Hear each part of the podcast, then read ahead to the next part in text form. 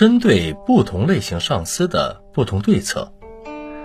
如果说主动出击是针对任何上司而言的，属于刚的一面，那么根据不同上司因人而异的征服，则属于柔的一面。上司有各种类型，他们有的表情严肃，对下级严加管制；有的疑心很重，对下属防范严密；有的嘴上应付，暗地里却根本不认同下属的工作。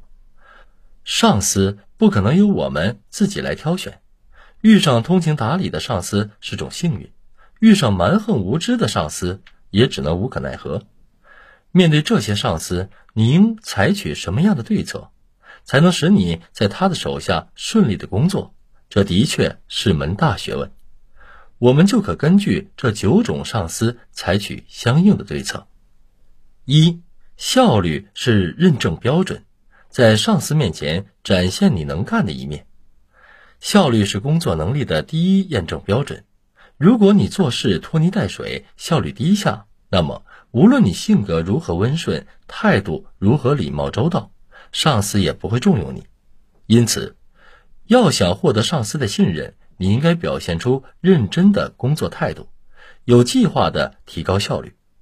一旦被上司认定你是个只会说恭维奉承话，爱发牢骚，并且还是个懒惰的人，那么不但很难获得上司的信任，而且当公司裁员时，这种人会被优先考虑。二，尽自己的力量去帮助上司分担肩上的重担。上司的工作量和工作压力是常人的几倍，他们每天都为了工作而忙碌不休，责任自然也比下属重大。在压力中。他们会烦躁不安，甚至垂头丧气。虽然他们很想摆脱这种环境，可是周围却没有他可以放心委托工作的部下。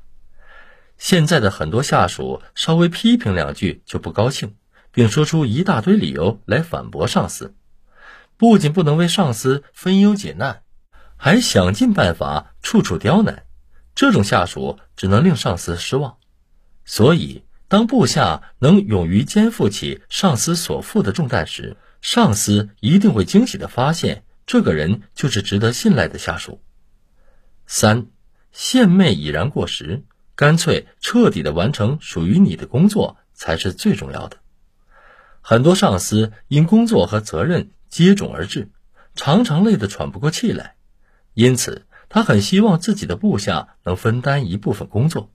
但是往往部下不听从命令，使得工作不能按时完成，这无疑是最使上司恼火的事。一旦部下不能按照自己的命令去执行工作，而破坏了他好不容易才定出的计划，上司便无法向更高层交代自己应负的责任，甚至还要付出更大的代价。结果，由于部下的不认真，使得上司深陷困境。这时，他在发怒之余，必然会想到如何修理这个给自己找麻烦的部下。现代职场不是古代官场，靠献媚上司就能向上爬。相反，如果你只知道献媚，不能彻底的完成分配到自己名下的工作，那么上司永远不会对你青睐有加。四，分清公与私，在上司面前永远不要太随便。千万不要对年龄和自己差不多的上司产生轻视心理，因为这种心理很容易被上司敏感的察觉到的。无论他的自身情况与年纪如何，请记住他是你的上司，不要在他面前随便。万一双方发生摩擦时，上司会认为你的举动无理，是刻意为之，是看不起他的表现，那么你的这种轻视心理就会害了自己。所以。无论你的上司是独身也好，年龄与你差不多也好，你都该尊重他，同时经常保持相当的距离，千万不要因为过于亲密而太随便，或者轻视他，否则你的上司一定会认为你是公私不明的人，以至于无法交托重任。五，积极主动提出建议，注重过程，不要太执着于结果。作为下属，应该经常对上司提出意见建议，这不仅是一个下属的责任，也是最令上司欣赏的。不要因为顾虑建议能否被采纳而止足不前。如果上司采纳了你的建议，那么无疑上司会认为你是个有头脑且心系公司建设的人才。即使建议不被采纳也没关系，因为上司会认为你勇于思考，并且当意见被否决时也没有任何不满，是个心胸宽大的好同志。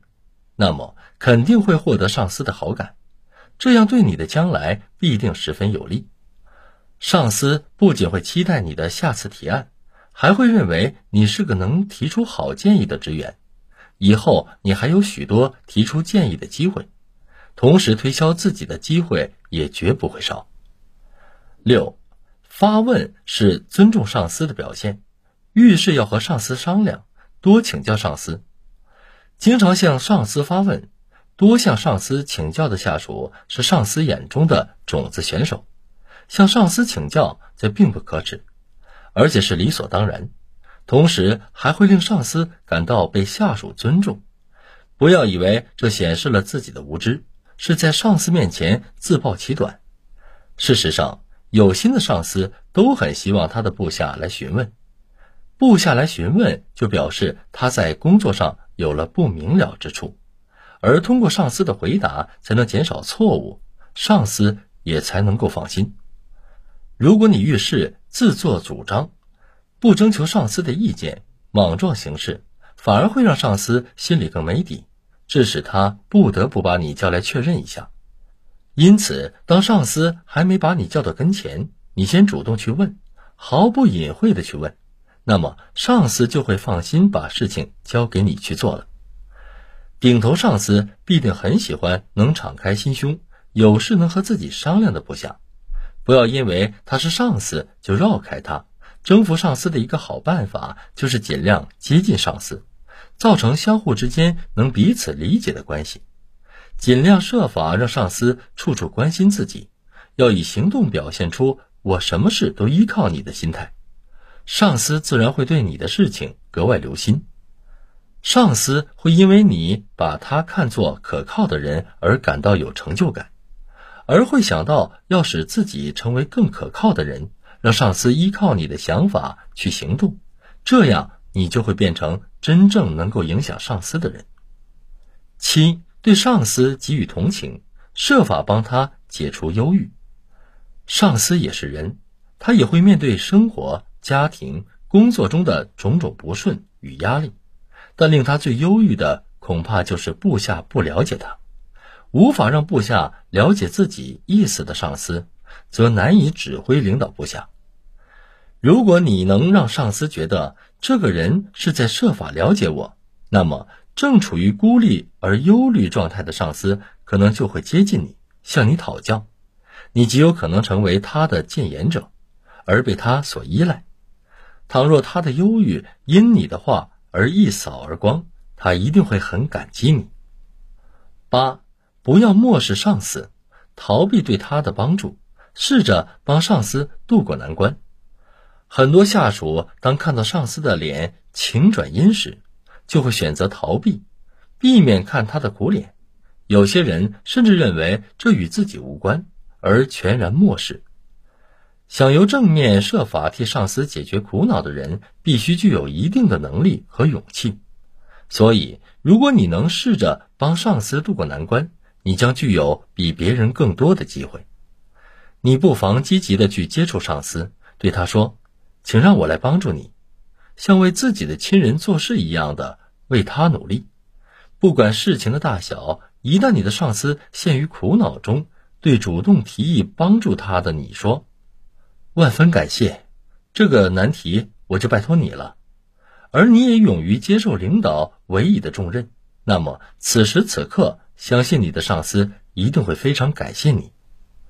九，平时注意观察，当上司情感最脆弱的时候，去安慰他。当上司的人，表面上看来似乎威风八面，但事实上，他们却都是站在严峻的地位，努力的奋斗着。工作上的事完成以外，在家庭中，他们也肩负着很重的责任。上司也是普通人，他也会面临身体的疾病、工作的不顺利、上司的苛责。因此，当他突然显露出悲哀时，那么一定是他在某方面遇到了难以解决的问题。他虽碍于面子不肯说出来，而一直努力抑制，可是脸上会不由自主地流露出苦恼的表情。你对这种微妙的脸色和表情的变化，不能不予以注意。作为下属的你，如果能在上司情感最脆弱的时候去安慰他，那么上司会认为这样的部下才是最值得信赖的。